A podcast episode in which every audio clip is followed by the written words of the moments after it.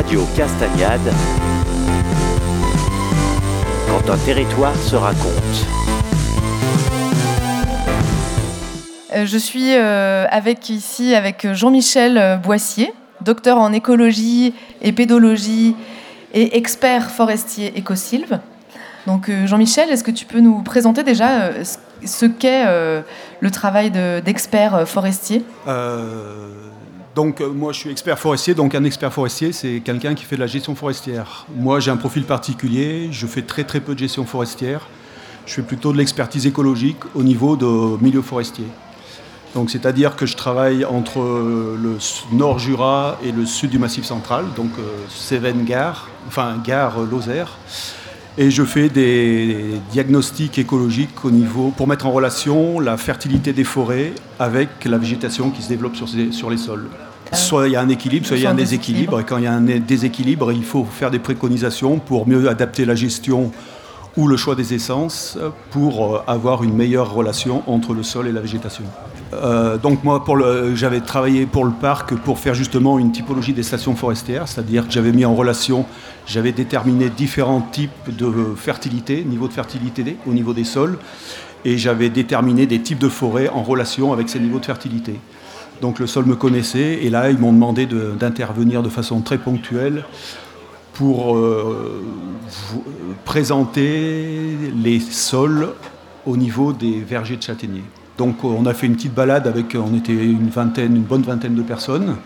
Mhm. On est allé chez un castagniculteur de, de la commune mhm. et on a observé trois profils de sol. Par mhm. contre, ces trois profils de sol correspondaient à des modes de gestion de, différents de son verger. Donc globalement, il y avait un profil de sol qui correspondait à un verger qui retournait vers un fonctionnement plus naturel, donc un, un fonctionnement plus forestier. Enfin, qui est, il est loin d'être à l'équilibre, mais il retourne vers un équilibre où la matière organique se décompose et revient au sol par le biais de la transformation de la matière organique. Donc euh, c'était le premier profil de sol. Un deuxième profil de sol sous un verger exploité de façon assez intensive, c'est-à-dire qu'on élimine tous les tous les, déchets organiques.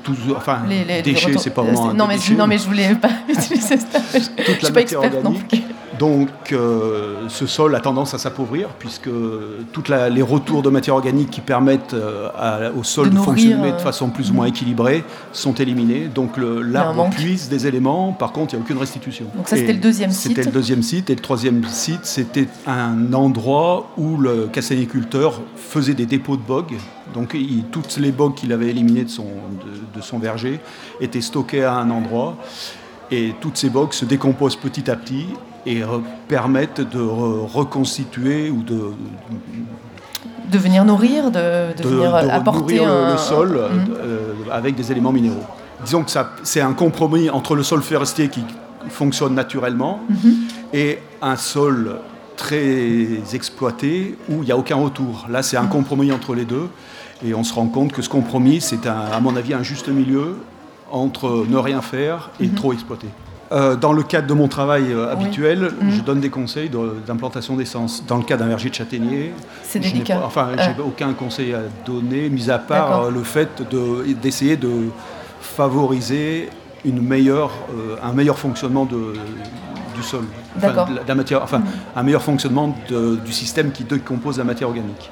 Enfin, à mon avis, ce qu'il faut éviter de faire, c'est de tout éliminer, favoriser un retour de la matière organique. Alors, c'est pas toujours techniquement faisable mm-hmm. et économiquement, c'est pas toujours envisageable. Mm-hmm. Par contre, dès qu'on peut le faire, essayer de maintenir un couvert de matière organique au sol pour que cette matière organique se décompose et restitue des éléments minéraux à la végétation.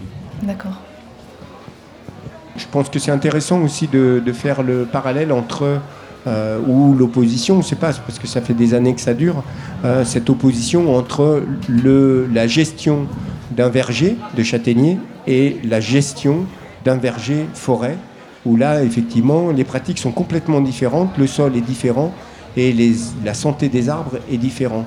Simplement, en, matière de sol, euh, la gestion qu'on doit avoir en matière de forêt, elle est un petit peu euh, différente au niveau du sol et le constat que ce qu'on a dans des vergers. Et donc, euh, si on veut que le verger euh, vive, il faut essayer de réfléchir justement à comme le châtaignier est un arbre de forêt, il y a bien une opposition entre cet arbre qui est d'origine de forêt et aujourd'hui qu'on a transformé en verger. Et donc il a ces nécessités de forêt qu'on n'est pas forcément euh, amené à lui à le respecter ce sol. Donc ça veut dire qu'il y a des pratiques qui ont été usitées pendant des années, euh, des décennies, qui consistaient déjà à faire propre. Le mot propre est, quelque chose qui est très employé en, en, châtaigneraie verger. Et, ce propre euh, pose une vraie question en qualité de sol et en qualité de matière organique et de restitution de la matière organique. L'histoire a amené les paysans de la montagne et de la forêt euh, à cultiver les châtaigniers. C'était à l'origine un arbre de forêt. En matière de verger, en fait, il y a eu une opposition entre les paysans de la plaine et le paysan de la montagne. Le paysan de la montagne, il était toujours un petit peu un forestier, un petit peu un paysan pas comme les autres. S'il voulait s'identifier comme un vrai paysan, il était obligé de faire propre. Ce mot propre, euh, vous l'entendez sur toutes les lèvres. Dès que quelqu'un ne brûle pas euh, ses bogues ou ses feuilles, on lui dit mais t'es sale. Euh, moi, en 96, quand il y a eu une énorme sécheresse, parce que c'est pas quand même la première qu'on subit, là, effectivement, c'est trois consécutives. Mais en 96, je me suis posé la question pourquoi les arbres qui étaient en forêt étaient en bonne santé alors qu'on avait une énorme sécheresse et que nous, qui... avions des pratiques euh, de vergers civilisés, euh, de casténiculteurs civilisés, on savait cultiver la châtaigne, on travaillait et on faisait des belles châtaignes, pourquoi nos arbres souffraient? Et moi, en 96, je me suis remis en question complètement. Donc depuis cette date-là, il est important de réfléchir sur nos pratiques. Et donc ça, c'est pas facile parce que c'est un discours qui n'est pas forcément accepté par tous les agriculteurs, tous les castaniculteurs. Et, évidemment, ça, ça pose beaucoup de questions, à la fois sur l'érosion, sur les, recommandations de la profession, euh, y compris la biodiversité dans le sol, auquel même le parc ne s'intéresse pas plus que ça. Et donc, il faut absolument euh, se réintéresser, et merci Jean-Michel, de, de, nous éclairer sur la nécessité mhm. de reconquérir le sol dans cette biodiversité avec la matière organique compléter ce qui vient d'être dit. Euh, dans la mesure du possible, il faudra essayer, au niveau des vergers de châtaigniers, que euh, le sol se rapproche du fonctionnement d'un sol forestier dans les limites de tout ce qui est économique et technique. Pour compléter un petit peu euh, sur, sur ce châtaignier, en fait, on, vient de parler du sol, mais on a oublié toutes les pratiques qui étaient en lien au soin de l'arbre. Et le soin de l'arbre, il y, y, a la taille, bien sûr, et il y a la nourriture. Donc là, vous venez d'aborder un petit peu les modèles.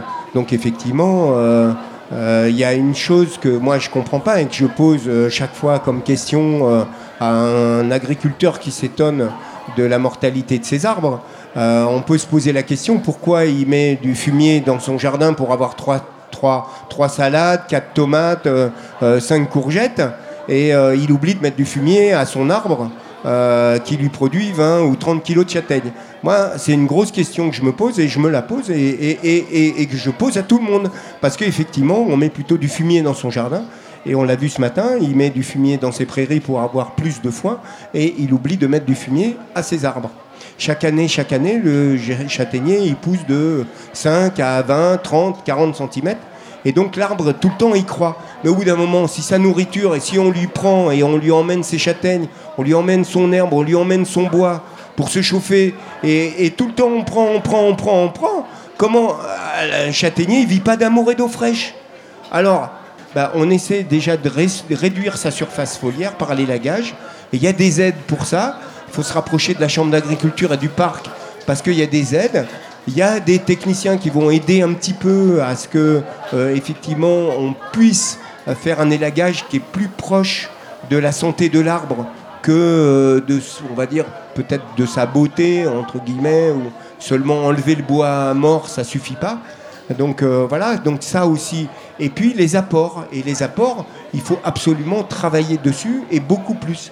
Euh, je défie quiconque là dans cette assemblée de savoir pour 100 kilos de châtaignes qui sont exportées de la châtaigneraie, qu'est-ce qu'on doit mettre en nutriments, hein, en fumier ou en engrais, pour pouvoir nourrir cette exportation. Vous avez des infos à partager? Un événement à annoncer? Venez prendre le micro de Radio Castagnade.